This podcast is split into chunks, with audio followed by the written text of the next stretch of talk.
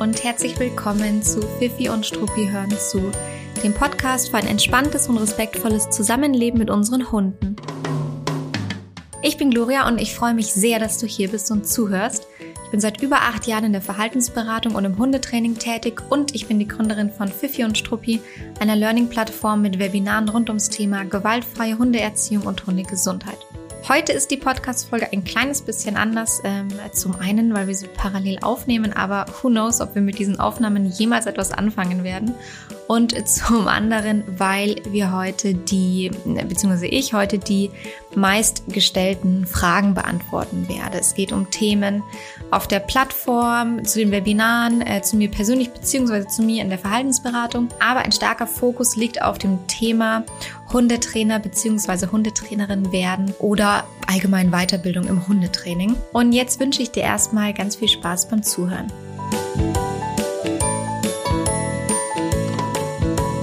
Ich habe es ja schon eingangs gesagt, heute die etwas andere Podcast-Folge. Ich springe rein in die häufigst gefragten Fragen, häufigst gestellten Fragen. So, es ist eine FAQ-Folge oder eine Q&A-Folge, wie auch immer du es nennen möchtest. Und ich habe die Fragen zusammengefasst in drei Themenbereiche. Wir schreiben dir in die Show Notes die Timestamps. Das heißt, wenn du jetzt das Gefühl hast, für mich ist vielleicht nur das ein oder andere Thema interessant und nicht alles, dann ähm, macht es überhaupt nichts. Dann kannst du direkt dorthin springen. Wir starten mit den plattformbezogenen Fragen, alles rund um die Plattform, die Benutzung, die Webinare. Dann springen wir rein in das Thema Einzelcoaching und Verhaltensberatung. Und der dritte Teilbereich ist der Bereich Ausbildung, Schrägstrich, Weiterbildung. Und ähm, genau, die Frage nach meinen Empfehlungen in der Hinsicht. Und da spreche ich auch so ein bisschen darüber, wie werde ich denn eigentlich ein guter Hundetrainer oder eine gute Hundetrainerin und was bedeutet das denn eigentlich? So, und jetzt springen wir direkt rein in ähm, den ersten Themenbereich. Und zwar habe ich euch, äh, habe ich in den letzten Wochen immer mal wieder Fragen bekommen, die haben sich sehr gedoppelt. Und ich habe dann auch noch mal zusätzlich bei uns auf Instagram abgefragt, was gibt es denn da so für Fragen zur Plattform, zu den Webinaren.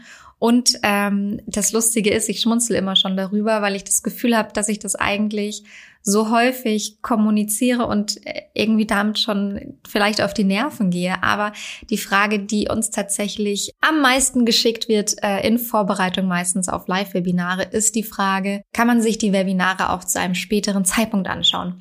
Wenn man live keine Zeit hat oder wie auch immer, ähm, das halt schon vergangen ist, ja, ähm, das Live-Webinar. Und die Frage können wir mit einem absoluten großen Ja mit drei Ausrufezeichen beantworten. Warum mit so vielen Ausrufezeichen? Ähm, das ist nämlich tatsächlich genau der Hintergedanke gewesen ähm, der Plattform. Das ist für uns eine ganz wichtige Anforderung, dass man alle Live-Webinare sich im Nachgang nochmal anschauen kann, darauf zugreifen kann und zwar äh, so oft wie man möchte, uneingeschränkt. Und finde ich auch ganz wichtig, ihr bekommt in eurem Kundenaccount einen Zugang dazu. Also ihr baut euch wie so eure Mediathek auf. Also das Bücherregal ähm, in weiterentwickelter Variante, das, das, das digitale ähm, Webinarregal sozusagen. Naja, die Mediathek, so kann man es auch einfach nennen. Und die füllt sich nach und nach mit allen Webinaren, die ihr gebucht habt. Und ihr könnt immer wieder darauf zugreifen, ohne, ganz wichtig, die runterladen zu müssen. Also ihr müsst nicht ähm, irgendwie einen Download-Link nutzen und euch diese doch meistens recht großen Videodateien auf euren Computer laden. Ähm, ihr müsst auch nicht eine bestimmte Zeit einhalten. Ihr könnt darauf langfristig zugreifen. Wir sichern einen Zugang äh, mindestens ein Jahr lang zu, einfach ähm, damit wir uns ein kleines bisschen absichern. Was ist, wenn die Inhalte vielleicht überarbeitet werden von uns oder nicht mehr ganz aktuell sind? Dann kann, könnte es mal passieren, dass wir mal ein älteres Webinar rausnehmen. Das ist aber aktuell tatsächlich nicht angedacht, ja. Aber so steht es in den AGBs, dass ihr darüber Bescheid wisst. Alle Live-Webinare, die stattgefunden haben, die finden sich auch in ähm, überarbeiteter Variante von uns als On-Demand-Webinar äh, nochmal zum Kauf auf der Website. Website. Also das ist auch ein ganz wichtiger Punkt. Ähm, das heißt, alles, was auch zurückliegt, was vielleicht schon mal vorhergehend stattgefunden hat, das findet ihr als On-Demand-Version auf der Plattform.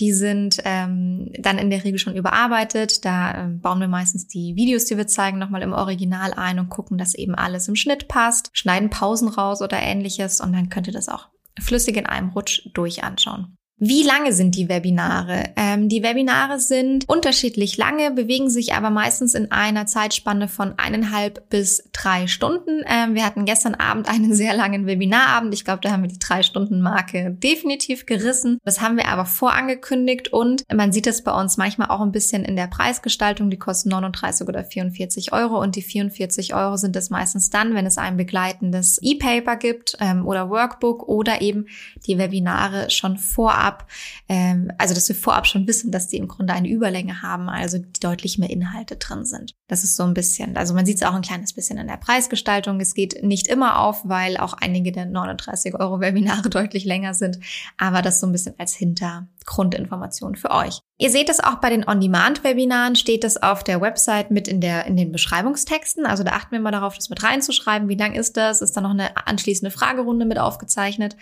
Ähm, bei den Live-Webinaren geben wir auch immer einen Schätzwert an, ja, aber das wird von euch ein bisschen mitgestaltet, weil wenn ihr viele Fragen stellt während des Live-Webinars, dann dauert das Webinar auch natürlich ein kleines bisschen länger. Und dann kam die Frage, ob man konkrete Trainingsanleitungen bekommt in den Webinaren. Und dazu möchte ich kurz sagen, unsere Webinare, äh, die bauen wir inhaltlich auf nach zwei wichtigen Prinzipien, die wir vertreten. Das eine Prinzip ist, wir wollen viel, also wir wollen tief eintauchen, auch theoretischen Input geben, also die Theorie beleuchten zu einem Thema Thema. Das kann man halt in, in den Webinaren zum Beispiel auch deutlich besser machen, als wenn man sich irgendwie gegenübersteht in einer Einzelstunde oder auch auf dem Hundeplatz. Einfach, das ist der Situation in dem Setting geschuldet, ja, nicht ähm, jetzt unserem unserem wahnsinnigen Können, das dem natürlich auch, aber das ist hauptsächlich dem Setting geschuldet. Also es ist kein, äh, kein Kontra gegen äh, Hundeplätze. Und deswegen, wir wollen immer tief eintauchen und in den theoretischen Kontext liefern, damit man das ganze Thema für sich selber auch besser verstehen und einordnen kann, damit man dann eben auch besser weiß, wie kann ich konkrete Trainingsanleitungen auf meine Situation übertragen, auf meinen Hund übertragen. Und das ist das, jetzt auch schon das zweite Prinzip. Ähm, jetzt habe ich schon vorweggenommen. Wir geben konkrete Trainingsanleitungen. Das ist mir sehr wichtig, dass jeder nach dem Webinar rausgehen kann und etwas umsetzen kann. Und genau, das sind so die beiden Prinzipien, die wir abdecken wollen in jedem Webinar und zusammenfügen. Und alles steht ja sowieso immer, vielleicht habt ihr schon mal mitbekommen, so ein bisschen der, der Claim von uns, alles steht sowieso immer ähm, unter diesem unter dieser großen Idee, ähm, sich selbst so viel Wissen anzueignen, dass man die besten Entscheidungen für sich und seinen Hund treffen kann. Und damit ist übrigens nicht gemeint, dass man die ganze Welt dann alleine retten kann, sondern damit die besten Entscheidungen für sich und seinen Hund treffen zu können, ist zum Beispiel auch gemeint, dass man besser einschätzen kann, wann brauche ich vielleicht noch jemanden begleitend in einer Physiotherapie oder auch in der Verhaltensberatung. Was kann ich selbst für mich aber schon umsetzen? Ähm, also, dass man auch selber ein Gespür dafür bekommt, wann lohnt es sich nochmal einen Experten, eine Expertin zu Rate zu ziehen und was kann ich autark schon machen. Also auch das fällt damit rein. Das bedeutet nicht nur, ähm, guck dir die Webinare an und du brauchst nie wieder eine Hundeschule. Das ist damit nicht gemeint, sondern die ganze Situation, mm, in der man sich befindet mit seinem Hund, besser einschätzen zu können und auf der Basis die besseren Entscheidungen zu treffen oder die, mit denen man sich dann wohler fühlt. Kann man ja nennen, wie man es möchte. So, ähm, das waren die Themen zur Plattform. Und dann gab es eine Frage. Ach, übrigens, das möchte ich jetzt noch mal ganz kurz sagen, weil es gerade zum Thema passt. Wir überarbeiten die gerade umfassend. Ähm, ich erzähle darüber nicht so viel. Ich zeige dann mal was, wenn wir was zeigen können. Aber die Website wird ganz umfassend überarbeitet. Vor allem der Kundenbereich, also das Kundenkonto soll nochmal anschaulicher, ähm, besser strukturiert gestaltet werden und auch die ähm, Webinar-Detailseiten mit mehr Informationen ausgestattet werden. Ja, das nur so ein kleines bisschen als Hintergrundinfo. Da kommt bald eine Überarbeitung der Website. Und bei dem Fragensticker, den ich in die Insta-Story gepackt habe, kam eine Frage auch ähm, ungewöhnlich häufig. Ungewöhnlich deshalb, weil ich ehrlich gesagt nicht damit gerechnet hatte, dass in dem Kontext dieses Thema so oft angesprochen wird. Aber deswegen ähm, gehe ich jetzt natürlich gerne darauf ein. Und zwar war die Frage, gibst du auch ähm, Einzelcoaching oder zusätzlich noch Verhaltensberatung? Und gibt es eine Möglichkeit, bei dir Stunden zu buchen? Und ja, also das ist natürlich sehr nett. Das schmeichelt mir natürlich sehr, dass ihr das bei mir anfragt. Ähm, ich habe damit jetzt tatsächlich insofern nicht gerechnet, weil ich dieses Thema tatsächlich mittlerweile nicht mehr offen kommuniziere. Deswegen gebe ich jetzt die Antwort auch ein kleines bisschen leiser. Ja, ich gebe Verhaltensberatung und auch One-to-One-Coaching. Das ist in der Regel digital oder nach Absprache in München vor Ort. Ähm, aber ich spreche das deshalb sehr selten offen an in den letzten Monaten, weil ich durch den Aufbau der Webinarplattform relativ wenig Zeit habe. Das ist nämlich tatsächlich schon recht zeitintensiv, ähm, das zu betreiben. Aber ich gebe Verhaltensberatung und in der Regel eben dann, wenn man mich einfach persönlich dazu anschreibt und danach fragt. Eins muss aber klar sein, Inhalte, ähm, die also wenn es nur rein darum geht, irgendwie Inhalte sich anzueignen äh, oder Infos zu bekommen zu sehr konkreten Themen, die bekommst du deutlich günstiger in den Webinaren. Also das muss äh, klar sein, dass Einzelcoaching preislich anders angesetzt ist und dass es dann eben auch oft vielleicht eine Ergänzung zu Webinaren ist. Also man holt sich schon mal den Theorie-Input oder den Aufbau von einem Training im Allgemeinen im Webinar und dann, wenn man es vielleicht alleine nicht gut hinbekommt, das auf die persönliche Situation runterzubrechen oder anzuwenden oder sich einfach begleiten lassen möchte, was total legitim ist, dann kann es mal begleitend eine sehr schöne Möglichkeit sein.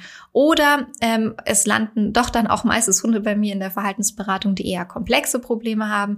Mit komplex ist in dem Zusammenhang gemeint, dass die Komplexität eben äh, darin besteht, dass mehrere Themen zusammenlaufen, die sich teilweise gegenseitig auch nochmal bedingen. Ein bestes Beispiel, ein Hund, der draußen mit der Umwelt überfordert ist, aber ein Problem mit dem Alleinebleiben hat. Das heißt, man kann auch nicht sagen, dann nimm ihn halt nicht mit, wenn du rausgehst, sondern lass ihn viel zu Hause, weil das schafft er vielleicht draußen noch nicht. Das clasht natürlich bei einem Hund, der sowohl als auch Probleme hat. Und äh, wenn so solche Komplexitäten entstehen, dann ähm, ist es, also sind es auch oft Hunde, die bei mir dann in der Verhaltensberatung landen, weil ähm, naja, da halt ein bisschen ganzheitlicher rangegangen wird. Also, wenn es da irgendwie Bedarf gibt, schreibt mich gerne an. Man kann mal Glück haben, dann passt es zeitlich. Es kann aber auch mal sein, dass ich das dann aus Zeitgründen leider ablehnen muss, beziehungsweise dann empfehle ich natürlich auch gerne jemand anderen. Das ist ja eh klar. So, ähm, aber vielen lieben Dank für die Frage natürlich. Ähm, es schmeichelt natürlich. Dann kommen wir schon zu dem größeren Themenbereich und es kann sein, dass es jetzt nur für Einzelne von euch interessant ist, aber ich kann nicht von der Hand weisen, dass es tatsächlich äh, ein Thema ist, das immer wieder aufkommt und deshalb dachte ich mir, ich nutze jetzt mal die Chance, gehe da ein bisschen detaillierter darauf ein, dann fühle ich mich tatsächlich damit auch ein bisschen besser, wenn ich dann eben bei der Beantwortung der zukünftigen Fragen darauf verweisen kann. Und zwar sind es Fragen, die mir gestellt werden in Bezug auf die Ausbildung zum Hundetrainer bzw. Hundetrainerin oder Weiterbildungen. Also, wie werde ich ein guter Hundetrainer oder eine gute Hundetrainerin oder wie kann ich mich in eine gewisse Richtung ähm, weiterentwickeln? Ähm, und das ist natürlich völlig subjektiv formuliert von mir gerade. Also wie werde ich ein guter Hundetrainer oder gute Hundetrainerin? Es ist ja, also die Geister scheiden sich, was ist gut und was ist schlecht. Aber das ist jetzt tatsächlich in dem Fall sogar Absicht von mir, weil die Frage ist ja auch, wie finde ich den passenden Weg für mich ganz persönlich, mit dem ich mich dann auch subjektiv wohlfühle und auch das Gefühl habe, dass ich zum einen etwas bewirken kann und zum anderen mit Hunden auch so umgehe, wie ich es mir vielleicht vorstelle, wie ich es gerne machen möchte. Deswegen passt diese Frage schon ganz gut, auch wenn sie sehr normativ ist. Und in dem Zusammenhang kommt eben häufig die Frage bei mir an oder die Aussage, ähm, ich mag deine Philosophie so gerne, deine Art und Weise, wie du mit Hunden umgehst, deine Denkweise, wie du arbeitest und welche Weiterbildungen hast du denn gemacht, um dorthin zu kommen. So, und jetzt wisst du, woher diese Fragen stammen. Jetzt gehen wir da einmal kurz darauf ein. Hundetrainerausbildungen sind nicht institutionalisiert. Also es ist nicht wie ein staatlicher Studiengang, den man belegen kann oder wie eine Ausbildung, die man machen kann, sondern es sind oft privat oder in der Regel private Ausbildungen. Ähm, ich glaube, es gibt das ein oder andere, was so ein bisschen, ein kleines bisschen institutionalisiert ist. Also es gibt schon Studiengänge, wo man sich dann irgendwie darauf mal spezialisieren kann oder ähnliches. Aber es ist nicht, ähm, es ist kein klar geebneter Weg, wenn man jetzt sagt, okay, bin mit der Schule fertig oder ich habe einen gewissen Lebensabschnitt erreicht und ich möchte jetzt Hundetrainer werden, dann gibt es nicht diesen auf Fingerschnips geebneten Weg, ähm, sondern er ist nicht institutionalisiert. Das ist Fluch und Segen ein bisschen zugleich. Die Downside ist eben oft, dass man recht viel für private Ausbildungen zahlt, wohingegen es sonst ja auch oft irgendwie Ausbildungen gibt, wo man vielleicht sogar Geld parallel schon verdient. Wobei ich eine Hundetrainerausbildung, also ich finde halt den Theorieaspekt immer sehr wichtig, deswegen würde ich das eh immer eher in Richtung Studium gefühlt gedanklich ansetzen. Da verdient man ja sowieso auch kein Geld, deswegen ähm, ja, ich finde jetzt nicht, dass man dafür Geld bekommen sollte, aber ihr müsst wissen, man zahlt mittlerweile recht viel für eine gute Ausbildung und ähm, es ist nun mal dann eben eine private Ausbildung, in die man da Geld investiert. Es gibt viele Anbieter und man kann oft nicht einschätzen, ähm, wo man jetzt am besten seine Ausbildung macht. Und das ist, glaube ich, die größte Herausforderung und die größte Problematik bei dem Thema. Oftmals fließt dann mit ein, was kann ich mir gerade leisten, was geht vielleicht schnell, was ist bei mir in der Nähe, was ist irgendwie in der Umgebung. Und das ist natürlich nicht immer dann das, was einem vielleicht im Endeffekt die Ausbildung gibt, die man sich vielleicht erwartet hat oder die man haben müsste, wenn man tief in das Thema einsteigen will. Und jetzt ganz allgemein gesagt, scheidet es sich für mich oft ähm, zwischen zwei Aspekten. Und zwar gibt es viele Anbieter, die einen ähm, theorielastigen Ansatz haben. Also die haben ihren Fokus klar auf der Theorie liegen. Ähm, und dann kann es aber mal sein, dass man aus so einer Ausbildung rausgeht und es fehlt eine Praxiserfahrung. Genauso gibt es aber das komplette Gegenteil. Das ist oft der Fall, wenn Hundeschulen Ausbildungen anbieten, die sind dann oftmals sehr praxislastig und da fehlt dann womöglich ein ähm, theoretischer Fokus oder ein theoretischer Unterbau. Das ist zum Beispiel in meiner ersten Ausbildung der Fall gewesen. Ähm, und wenn man das weiß, dann ist es ja in Ordnung. Dann kann man für sich einschätzen, was ist vielleicht ähm, danach noch etwas, wo ich ansetzen und mich weiter fortbilden muss. Aber man muss es einmal auf jeden Fall reflektieren im Vorfeld. Es gibt eine bestimmte Idee, die ich eigentlich ganz gut finde. Ähm, und das ist jetzt tatsächlich schon sowas wie eine Empfehlung. Und zwar finde ich es eine ganz gute Kombination, wenn man eine sehr theorielastige Ausbildung macht, zum Beispiel bei der ATN, und dann über, also die Praxis dann parallel noch oder im Anschluss daran aufbaut und gewinnt über Seminare, die man besucht, vielfältige Seminare im besten Fall, Praktika oder Mitarbeit in Hundeschulen. Und es gibt auch Hundeschulen mittlerweile, die einen Praxisteil on top zu einer theorielastigen Ausbildung anbieten. Also die sagen gar nicht, ich habe den Anspruch, dich ähm, komplett als Hundetrainer oder Hundetrainerin auszubilden. Das kann ich gar nicht leisten, was ich sehr reflektiert finde. Ähm, aber ich kann dir einen Praxisteil on top bieten. Ähm, das ist der und der Umfang, das kostet so und so viel. Und dann kannst du zu einer theorielastigen Ausbildung on top noch bei mir deinen, deinen Praxisteil absolvieren. Das finde ich ähm, ja nach wie vor eine sehr, sehr gute Idee, das so zu machen. Grundsätzlich eine wirklich tolle Kombi, plant dafür aber zusätzliches Geld ein. Ähm, bei mir landen auch immer mal wieder Anfragen für äh, Praktikumsplätze, Praktika. Und unabhängig davon, dass ich die also sowieso ablehnen äh, muss, weil es bei mir gar keinen Sinn macht, ein Praktikum zu machen an der Stelle.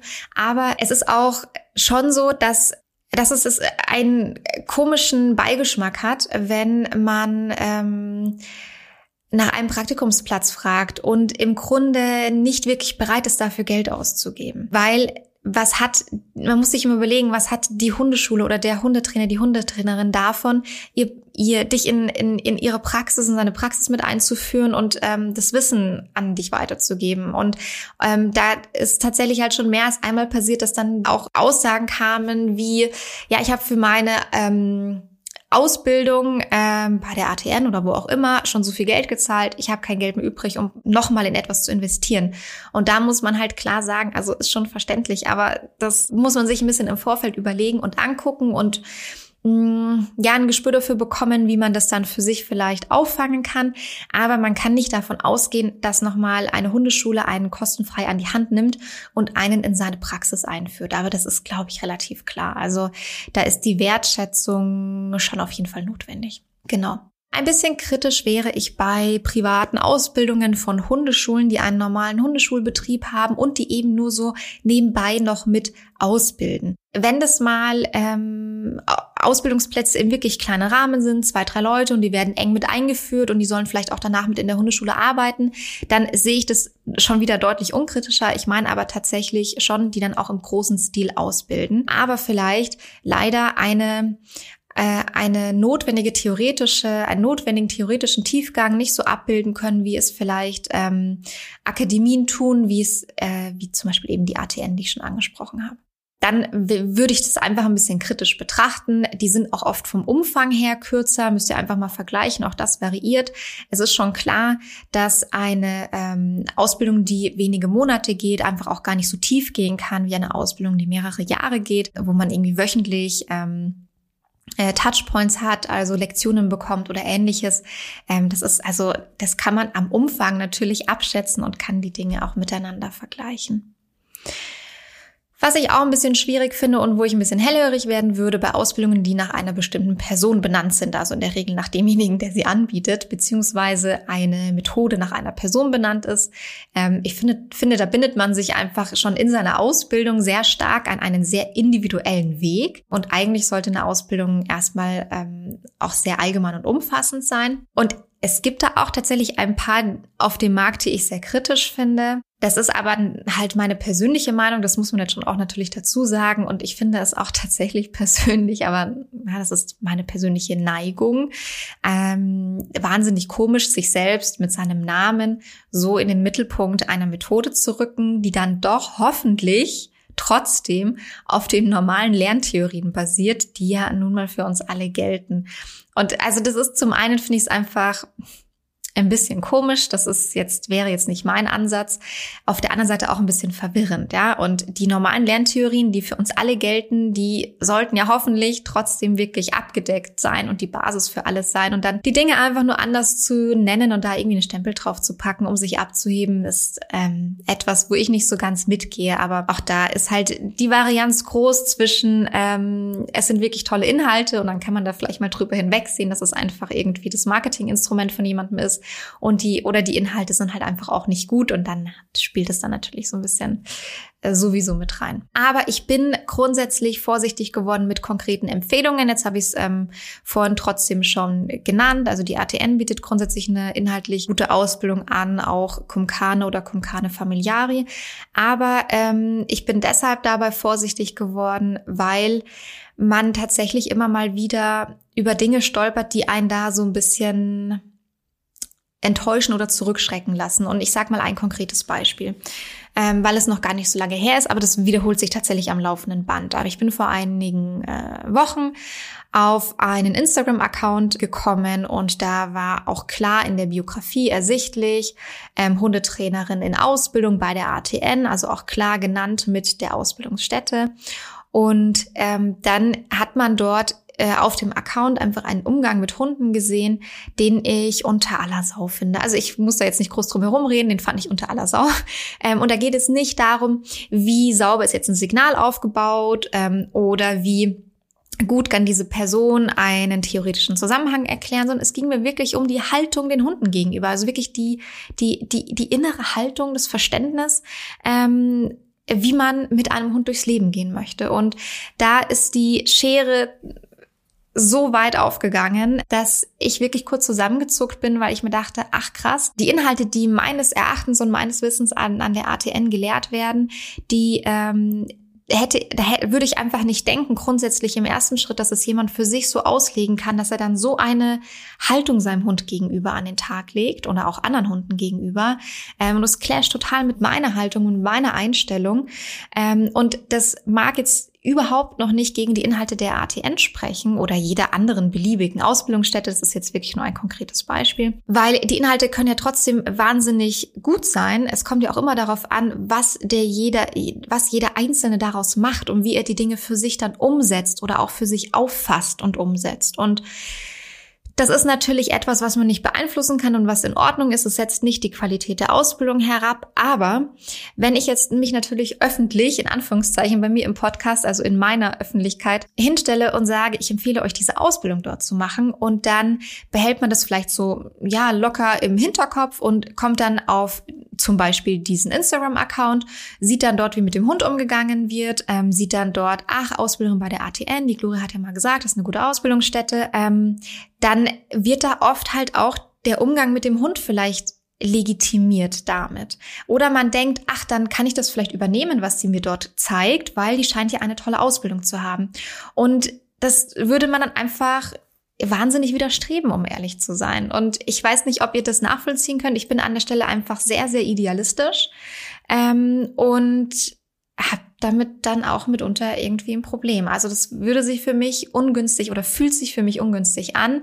Ähm, deswegen ist es für mich schwierig, solche Empfehlungen auf offen auszusprechen. Habe ich jetzt in dieser Podcast-Folge trotzdem gemacht, aber ich hoffe trotzdem, dass ihr mitnehmen konntet. Seid da wahnsinnig kritisch, sowohl allen Anbietern gegenüber, prüft es wirklich gut und stark, wählt es nicht nur danach aus, was ist günstig, was geht schnell, was ist bei mir in der Nähe, sondern was bringt mir wirklich was, worauf möchte ich den Fokus legen, wie kann ich vielleicht Dinge, die mir danach fehlen, ausgleichen. Ja, ähm, also ich habe ja auch bei den genannten Anbietern die Kritik äh, angesprochen oder den, das Thema angesprochen, dass manchen danach die Praxis fehlt. Also da fehlt ja wohl dann auch irgendwie ein gewisses äh, Puzzleteil dem einen oder anderen. Also schaut euch diese Dinge kritisch an und es gibt tatsächlich nicht diesen einen heiligen Kral, den ich da empfehlen kann. Und ähm, schaut trotzdem auch kritisch ähm, Trainer, Trainerinnen oder angehende Trainer, Trainerinnen, die in diesen Ausbildungsstätten waren oder sind. Wie gehen die mit Hunden um? Was ist deren Haltung? Eine Ausbildung lässt nicht immer darauf schließen, was die Leute danach mit den Inhalten wirklich machen. Und das ist mir wichtig zu sagen, aber das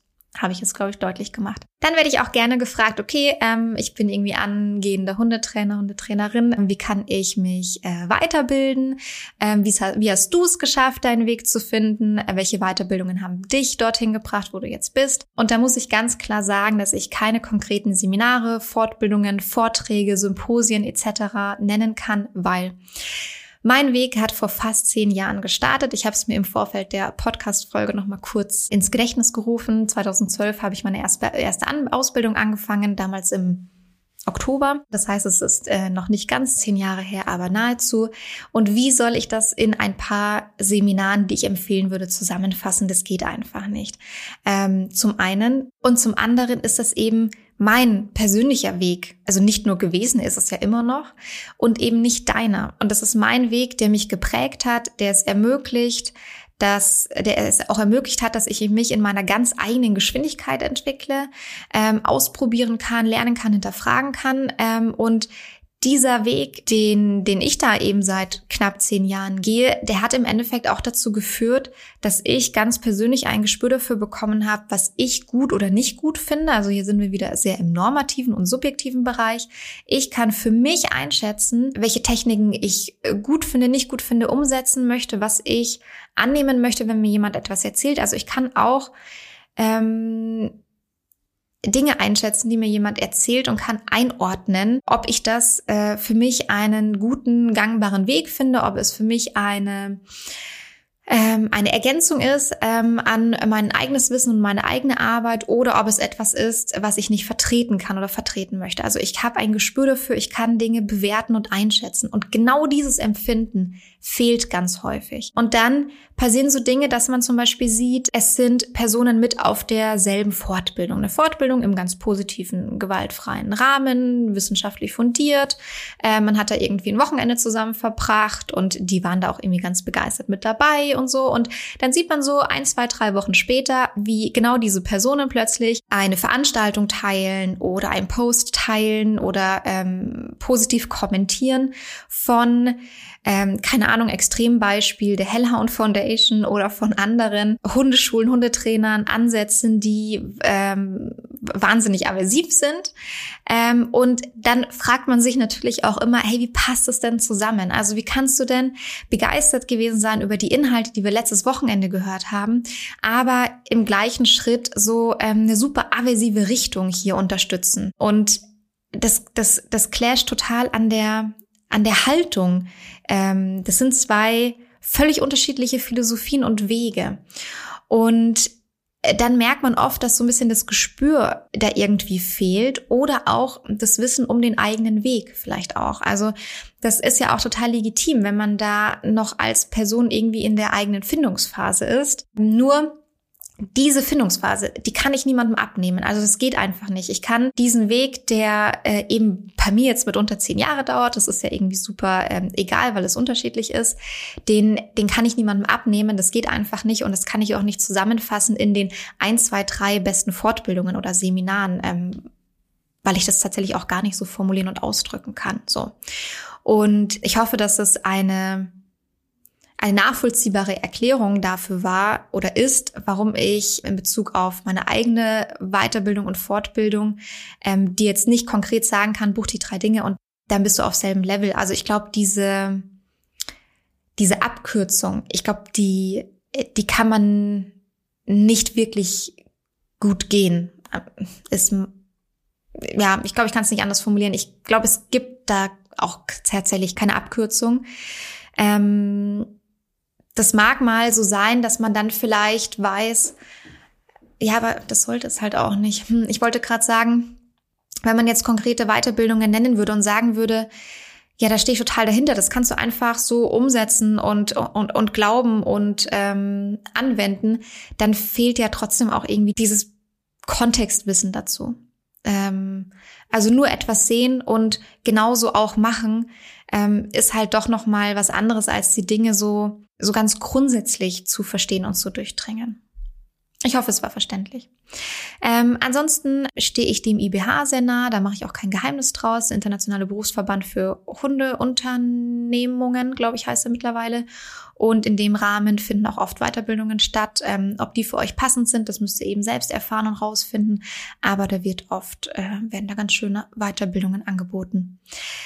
Ähm, ich merke übrigens auch, dass sich immer mehr HundetrainerInnen auch auf unserer Plattform, also Fifi und Struppi, fortbilden und ich kann das total nachvollziehen, kann es total verstehen. Ich wäre da vor einigen Jahren auch voller Freude draufgesprungen und hätte es aufgesaugt wie so ein kleiner Schwamm. Und ich bin mir auch sicher, dass ähm, dass ihr da inhaltlich was mitnehmen könnt. Dennoch sind die Webinare aktuell klar für HundehalterInnen positioniert. Das will ich nur einmal noch mal kurz dazu sagen, weil es da für mich auch tatsächlich ähm, ein paar klare Unterschiede gibt. Aber ähm, es wird zukünftig auch ein Format für HundetrainerInnen geben, ähm, also eine eigene Webinarreihe, die dann auch gezielt für HundetrainerInnen umgesetzt und aufgebaut wird.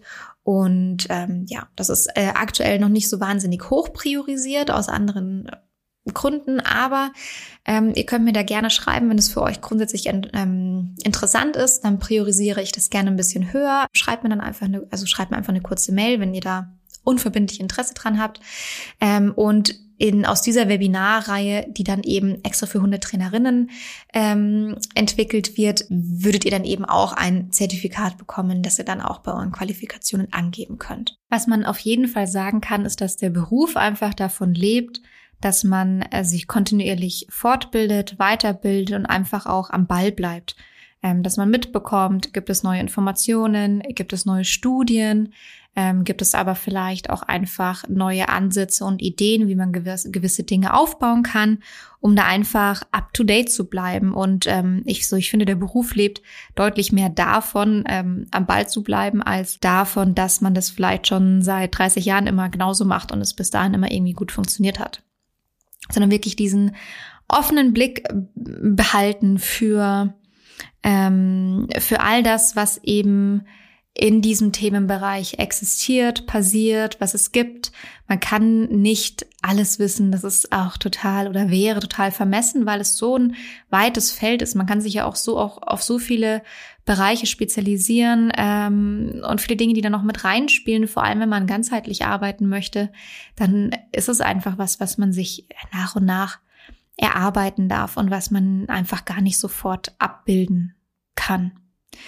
Ähm, und je nachdem, welches Format ähm, dir da einfach liegt, also ob du dich gerne online fortbildest oder vor Ort, ähm, in Seminare gehst oder Workshop machst, ähm, eher auf theoretischer Ebene oder auf praktischer Ebene, je nachdem, was da für dich gerade passt, ja, würde ich dir einfach empfehlen, bleib da neugierig, bleib offen für alles, was es gibt. Ich persönlich bilde mich total gerne, vor allem jetzt halt mm, ja zu Pandemiezeiten oder seit der Pandemie viel auch online äh, fort. Also das habe ich davor schon gemacht, aber jetzt ist noch mal ein bisschen ähm, stärker geworden und ähm, und ich bleibe da auch kontinuierlich dran. Und ähm, es gibt auch zum Beispiel super viele ähm, äh, Bücher, aber vor allem auch Webinare und Seminare, die ich ähm, schon seit längerem so im Hinterkopf habe und mir echt, äh, immer mal wieder denke, ach, das würde ich mir eigentlich gerne nochmal anschauen. Oder also mir würde nie langweilig werden, mir würde nie Input ausgehen oder Dinge ausgehen, die ich eigentlich mir noch anschauen wollte. Und ähm, ja, so über den Daumen gepeilt ähm, ist es schon so, dass ich so im Schnitt mir irgendwie wenn ich jetzt mal alle Themen mit reinnehme, die da so mit, mit, mit reinspielen, sicherlich einmal pro Woche mir Minimum ein Webinar angucke. Ähm, es war jetzt so also in den letzten Tagen ein bisschen mehr. ähm, weil es irgendwie gebündelt zusammenkam. Aber ich glaube, ich habe seit Samstag, was ist heute? Also ich nehme gerade Mittwoch die Folge auf. Ähm, ich glaube, ich habe seit dem Wochenende irgendwie fünf Webinare angeguckt. Ähm, das also das passiert jetzt nicht immer so stark, aber hin und wieder kann es mal sein. Und ähm, ich freue mich da zum Beispiel auch total für Ausbildung äh, Geld auszugeben beziehungsweise Geld zu investieren. Das ist jetzt so ein kleiner Schwank aus meinem privat-persönlichen Bereich, aber ähm, ich habe das auch tatsächlich in meinem Kontenmodell so umgesetzt, dass immer ein gewisser Teil meiner Einnahmen pro Monat auf ein Ausbildungskonto gehen. Und ähm, wenn ich das nicht aufbrauche am Ende des Jahres, dann spende ich auch immer den Restbetrag. Ähm, das heißt, ich kann immer überlegen, mache ich jetzt noch, mache ich noch eine Ausbildung on top äh, oder spende ich ein bisschen, ne, ein bisschen mehr, ähm, weil mir das halt einfach wahnsinnig äh, wichtig ist. Aber das ist ähm, tatsächlich ja auch, also der darf jeder seinen Fokus so legen, wie er das natürlich möchte. Genau, ansonsten immer mal wieder auch neue Literatur natürlich. Aktuell, glaube ich, habe ich mir irgendwas bestellt ähm, zum zum Thema Neurologie und Neurowissenschaften. Ist noch nicht angekommen. ähm, aber das Wichtigste ist, glaube ich, verfallt nicht in den Glauben, dass ihr alles wisst ähm, ist überhaupt nicht möglich. Lustigerweise gab es einen Punkt, an dem ich dachte, alles zu wissen. Das war kurz nach meiner ersten Hundetrainerausbildung. Ähm, ich glaube, ich dachte nicht, dass ich alles weiß, aber ich dachte, dass ich schon sehr aufgeklärt sei ähm, und bin da so irgendwie voll Selbstbewusstsein strotzend dann irgendwie da durch die Gegend gerannt. Ähm, und habe dann eine weitere Fortbildung besucht ähm, in einem ganz anderen Bereich, beziehungsweise halt von einem ganz anderen Trainer und bin dann einfach hart vom Stuhl gefallen, ähm, weil ich halt also ich bin so auf dem Boden der Tatsachen gelandet in dieser Fortbildung, weil ich halt einfach innerhalb von fünf Minuten gemerkt habe, ich weiß einfach gefühlt gar nichts. Also da kam ich mir wirklich tatsächlich so unwissend vor in dem Moment und dachte mir, es ist schon interessant, ja. Und letzte Woche dachte ich noch, ähm, ich bin hier irgendwie die Supertrainerin. Ähm, aber es ist einfach, also ein wirklich weites Feld, was es aber total spannend und schön macht, dass man da eigentlich nicht so richtig auslernen kann. Genau, also mittlerweile geht's mir nicht mehr so. Ich falle nicht mehr vom Stuhl bei Fortbildungen. Ich fühle mich schon seit einiger Zeit sehr angekommen, aber niemals, nie würde ich denken, alles zu wissen. Und also bleibt nicht nur offen und neugierig äh, und bildet euch weiter, sondern bleibt auch gerne reflektiert. Ganz, ganz wichtig, ähm, wann kommt ihr an eure Grenzen? Also seid euch dessen bewusst, ähm, auch dann in der Auswahl und Annahme von ähm, Einzelstunden zum Beispiel. Ja? Also wenn ihr wisst, was wird da auf euch zukommen, dann wägt ab, ob ihr da gut weiterhelfen könnt, ob ihr dafür die richtige Person seid oder ob ihr vielleicht jemand anderen im Kopf habt, der dafür besser passt. Ich mache das auch. Also ich habe auch, äh, fällt mir da jetzt gerade ein konkretes Beispiel ein. Hm, das ist jetzt schon ein paar Wochen her. Ein, ja, mir fällt ein konkretes Beispiel ein, auch wenn es jetzt ein paar Wochen her ist, es macht nichts. Ähm, habe ich mit einer Hundehalterin telefoniert, die eben berichtet hat, dass sie einen äh, Welpen hat hier in München und irgendwie in einer Hundeschule nicht so ganz happy war und hat so ein bisschen nach meiner Meinung gefragt. Und ich habe mich schon, vor meinem inneren Auge habe ich mich schon gesehen, wie ich mit ihr im Park sitze und diesen süßen Goldie-Welpen durchkraulen kann und durchknuddeln kann und habe mich schon sehr darauf gefreut. Und dann hat sie so ein bisschen berichtet, bei was sie sich begleiten lassen möchte. Und dann war mir eigentlich sofort klar, okay, äh, da habe ich gerade nicht das richtige Angebot, ja.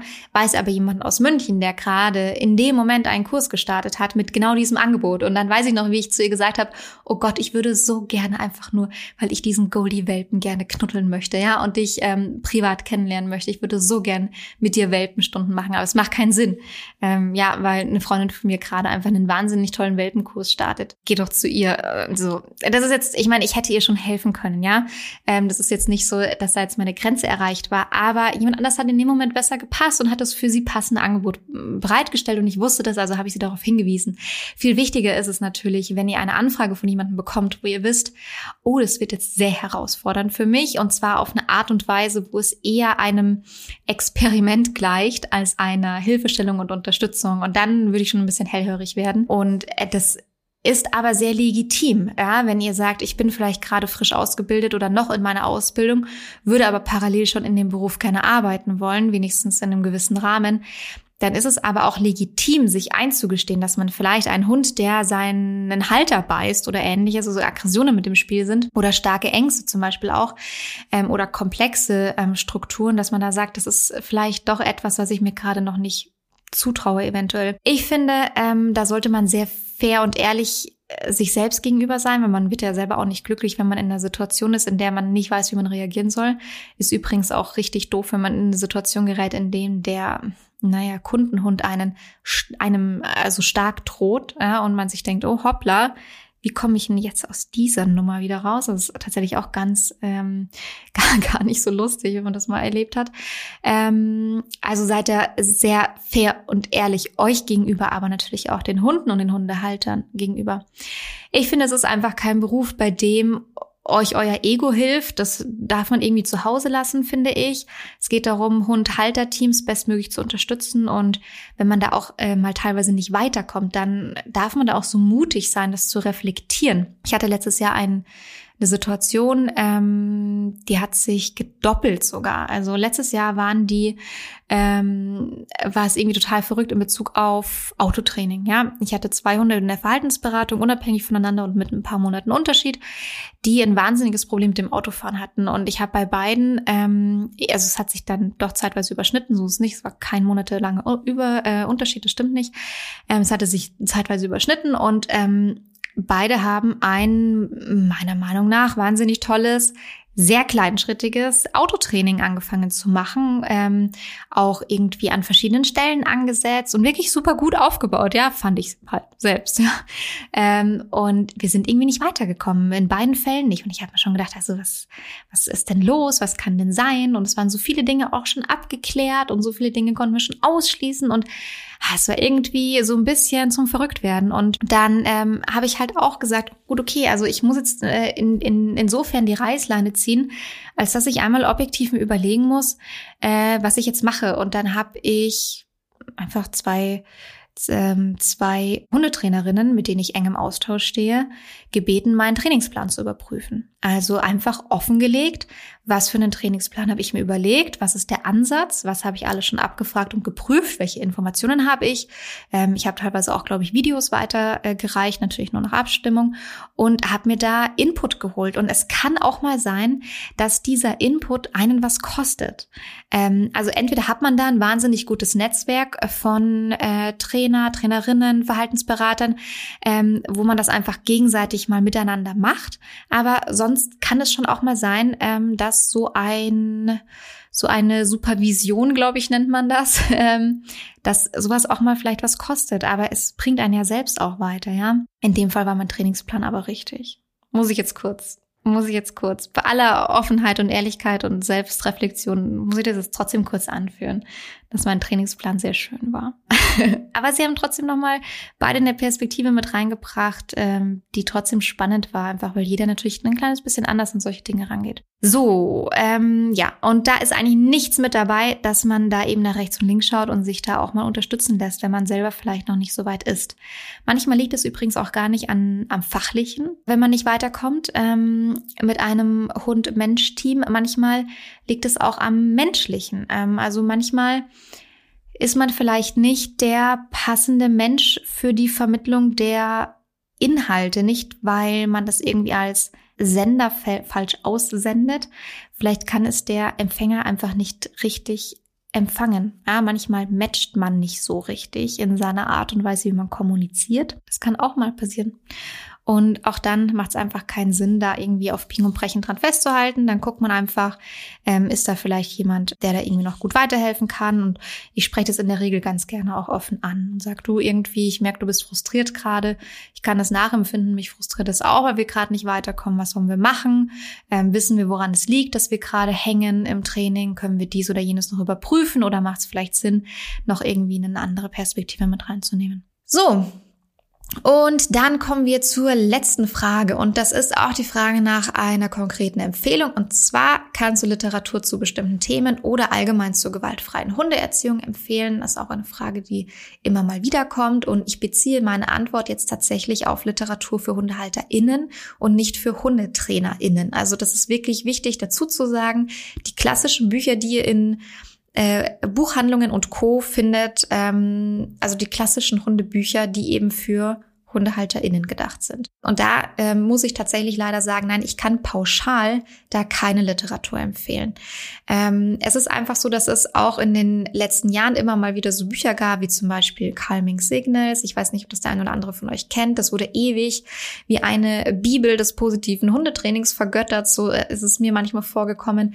Und es wackelt halt mittlerweile auch etwas, weil ähm, die Inhalte eben nicht all das abbilden, was wirklich im Ausdrucksverhalten von Hunden ähm, relevant ist und interessant ist. Und also ich sage das deshalb als Beispiel, weil das ist halt ein Buch, das man sonst jahrelang gerne mal so pauschal irgendwie als Empfehlung mitgegeben hat. Und ähm, das bröckelt Deswegen gebe ich eben keine pauschalen Empfehlungen mehr. So, ähm, auch zum Beispiel, das äh, fällt mir gerade auf das Buch, auf dem mein Mikro steht. Das ist so ein äh, Riesenbuch über Emotionen von Hunden, das äh, auch irgendwie die letzten Jahre so ein bisschen gehypt wurde und auch neu rauskam.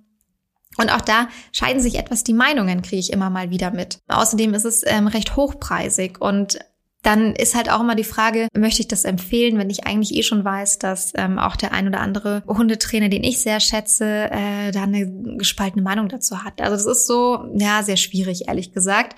Ähm, deswegen pauschal für HundehalterInnen, nee, nicht so gut. Es mag äh, Bücher geben zu einzelnen Themen, die ich empfehlen kann, aber oftmals gefallen mir dann halt gewisse Ausschnitte aus Büchern. Ähm, und das kann ich ja so nicht entsprechend weitergeben. Ich kann ja nicht sagen, kauf dir ein Buch und dann lies bitte Seite 7 bis 11 und den Rest bitte guck dir nicht an. Also es geht ja irgendwie auch nicht richtig. Es ist aber tatsächlich einfach in Bezug auf klassische Hundeliteratur bei mir auch häufig so, dass ich Ausschnitte gut finde, an anderer Stelle vielleicht aber Dinge drinstehen, die ich nicht vertreten kann oder die ich ungünstig formuliert finde, ähm, wo halt ich mir gewisse Sorgen mache, dass es Sorgen mache, dass es vielleicht missinterpretiert werden kann und falsch umgesetzt wird. Oder mir fehlen große Teile die ich in dieses Thema noch mit reinpacken würde. Und dann äh, möchte ich die Dinge einfach nicht empfehlen, weil das habe ich jetzt, glaube ich, schon in der, in der ganzen ähm, in der ganzen FAQ-Session klar gemacht, dass es dann irgendwie schwierig ist, wenn ich dann nicht irgendwie zu 100 Prozent dahinter stehe, weil es ja sonst auch irgendwie unreflektiert angenommen wird, womöglich. Ähm, das ist auch oft eben der, die Ausgangssituation für uns oder für mich, ähm, ein neues Webinar zu gestalten, wenn ich eben in den gängigen Büchern nicht alles finde, was äh, ich zu dem Thema wichtig finde oder teilweise auch Informationen, die ich so überhaupt nicht äh, geben würde, weil ich das eben, ja, potenziell konfliktbehaftet finde oder ähnliches oder da halt missverständlich ähm, Missverständlichkeiten drin sind. Es ist oft der der der der Start für ein neues Webinar bei mir, wenn ich eben das Gefühl habe, dass es da jetzt kein Buch gibt ähm, oder keinen anderen Inhalt gibt, kein anderes Medium gibt, wo die Inhalte so kuratiert sind, wie ich es vielleicht in einem Webinar machen würde. Also das ist ja oft natürlich auch irgendwie so so ein bisschen der der der erste Samen ähm, für ein neues, der da gestreut ist. Sagt man so Samen, der gestreut gestreut wird? Nee. Ich bin so schlecht mit Sprichwörtern geworden. Sa Ihr wisst, was ich meine. Der erste Same der dann in ein neues Webinar aufgeht äh, oder zusammenwächst. Also es gibt ja auch einen Grund, warum warum wir Webinare anbieten und ich die Learning-Plattform ins Leben gerufen habe. Das ist ja oftmals aus einem Impuls heraus, dass man das Gefühl hat, irgendwie etwas fehlt vielleicht. Und ich sehe es auch als Weiterentwicklung, also ein Webinar als Weiterentwicklung zu einem klassischen Buch, weil man eben deutlich besser visuelle Inhalte zeigen kann. Also nicht nur Fotos, das ist in Büchern auch möglich, in sehr hochwertig produzierten Büchern, aber natürlich Videomaterial und Anleitungen, Trainingsanleitungen als Video zu sehen, ist einfach nochmal was anderes, als es nur ähm, auf einem Bild zu sehen und äh, Emotionen oder auch Ausdrucksverhalten, Körpersprache übrigens auch, weil man bei einem Foto halt ein total aus dem Kontext gerissene Körpersprache sieht und äh, in einem Video natürlich deutlich mehr Kontextinformationen hat. Deswegen ist es für mich eh eine wahnsinnig tolle Weiterentwicklung zu diesem Medium. Wenn man was dafür übrig hat, dann kann man davon sehr, sehr gut profitieren und zu einzelnen Themen äh, kann ich auf jeden Fall besten Gewissens sagen, dass ähm, wir da eben aus unserer Sicht alle Inhalte, die wir wichtig finden, in die Webinare reinpacken. Und deswegen ähm, tue ich mich da schwer, pauschal Literaturempfehlungen zu geben. So, das war jetzt äh, lange ausgeholt, aber ich glaube, damit sind erstmal die Fragen beantwortet, die mir in den letzten Wochen und auch Monaten immer mal wieder häufiger über den Weg gelaufen sind, beziehungsweise auf die Füße gefallen sind. Äh, ha, ich habe es noch geschafft, zwei Sprichwörter einzubauen. Ich hoffe hoffentlich korrekt. So, wir belassen es jetzt dabei. Ich wünsche euch einen schönen Tag. Ähm, tausend Dank fürs Zuhören. Wenn ihr Rückfragen habt, dann wie immer sehr gerne. Hello at und ist unsere E-Mail-Adresse. At und Struppi ist unser Accountname bei Instagram und unter fifiundstruppi.de findet ihr wie immer alle zukünftigen Live-Webinare bzw. alle On-Demand-Webinare. Guckt gerne mal vorbei. Ähm, schönen Tag euch und bis zum nächsten Mal.